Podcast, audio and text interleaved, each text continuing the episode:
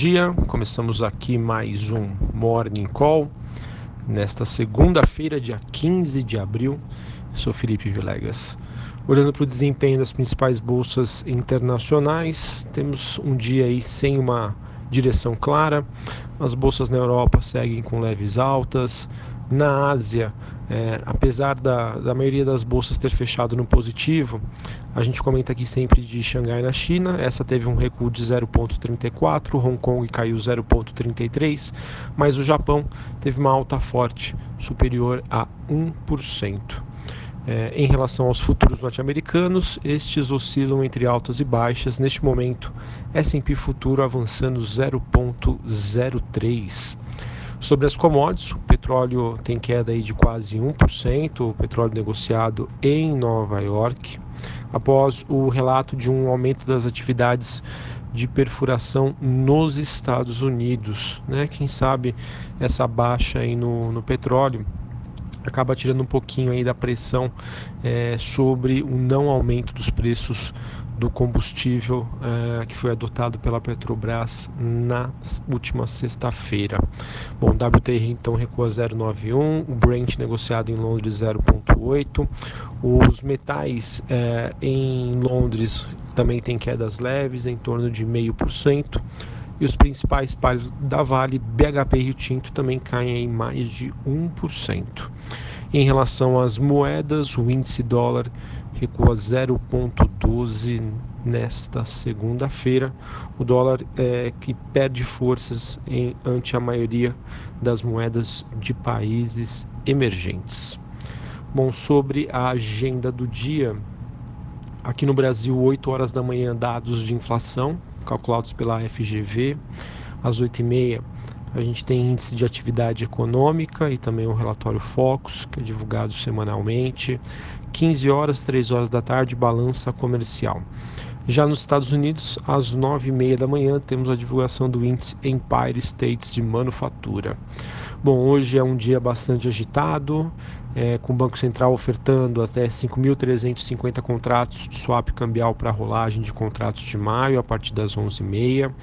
Hoje a gente tem a precificação das ações no IPO da Centauro, além, claro, da AGE da Gafisa para avaliar a proposta de aumento de capital. Além disso, talvez o evento aí mais esperado é, do dia, em que nós temos o retorno de Paulo Guedes aqui para o Brasil. Paulo Guedes que tem reunião hoje com o ministro-chefe da Casa Civil, Onyx Lorenzoni, a partir das 11 horas da manhã, e com o presidente da República, Jair Bolsonaro, às 4 horas da tarde. Ambos estes, esses encontros é, serão no Palácio do Planalto. Bom, acho que o principal destaque hoje vai continuar com a repercussão é, do, do ocorrido na última sexta-feira, em que Bolsonaro acabou decidindo por não autorizar a, a elevação dos preços do diesel pela Petrobras e fez com que a estatal perdesse somente em um dia cerca de 32 bilhões, exatamente 32 bilhões é, de reais em valor de mercado.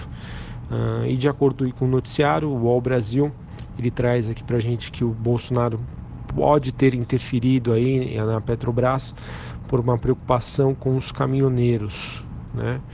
É, e no caso, o que tem, já tem sido feito, de acordo com o Estadão, é que as importações de diesel teriam sido canceladas para tentar evitar aí maiores prejuízos. Hoje também, além dos encontros do, do Guedes com o Onyx e com o Bolsonaro, a gente também tem o Bolsonaro visitando Hamilton Mourão, vice-presidente, é, e o mesmo aí tentando evitar perguntas e respostas sobre o ocorrido na semana passada. De acordo com o valor, o recuo também é, sobre a questão dos preços do diesel contou com uma mensagem aí de um caminhoneiro para a Onyx Lorenzoni, enfim.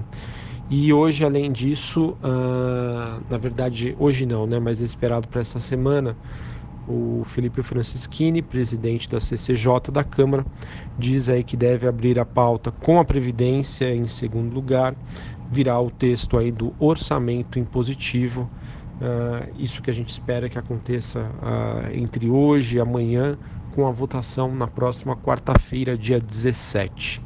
De acordo com pesquisa do Valor Econômico, ele relata aí que o monitoramento faz aí o governo temer uma possível derrota na CCJ, onde dos 48 parlamentares titulares da CCJ, de partidos mais alinhados à reforma, apenas 15 se posicionaram aí completamente a favor.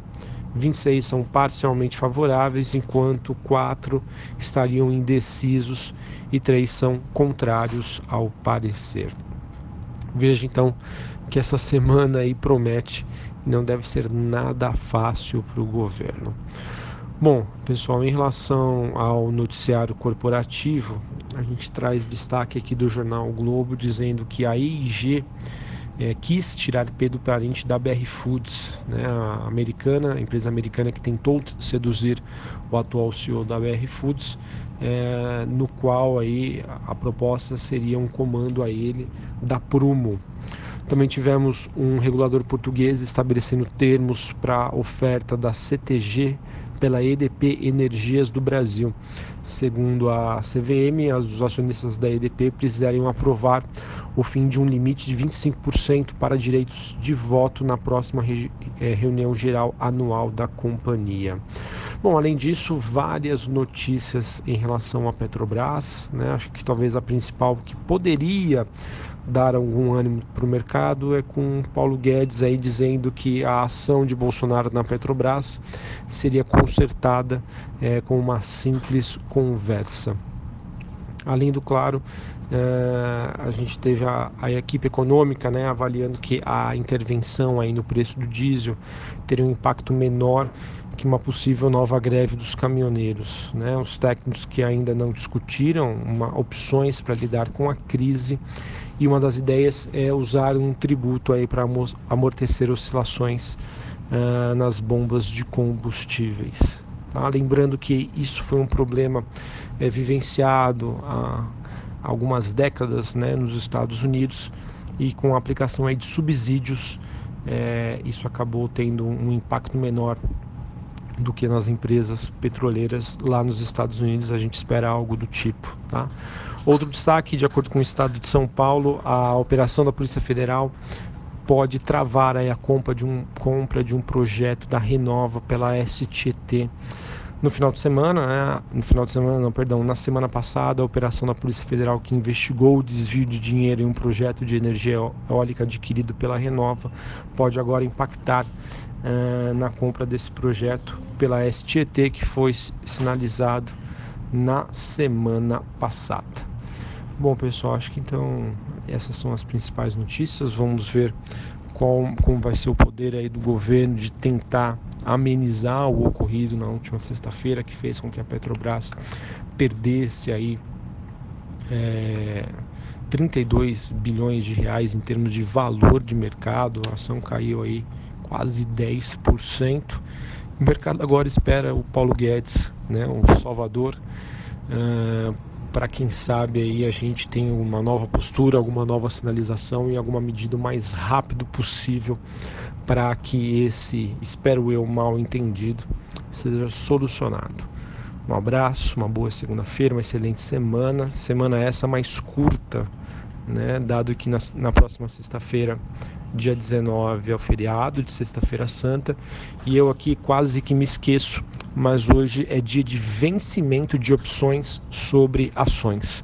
Então pode ser que o mercado fique um pouco mais errático nesta manhã. Um abraço novamente, um bom pregão, bons negócios e até a próxima.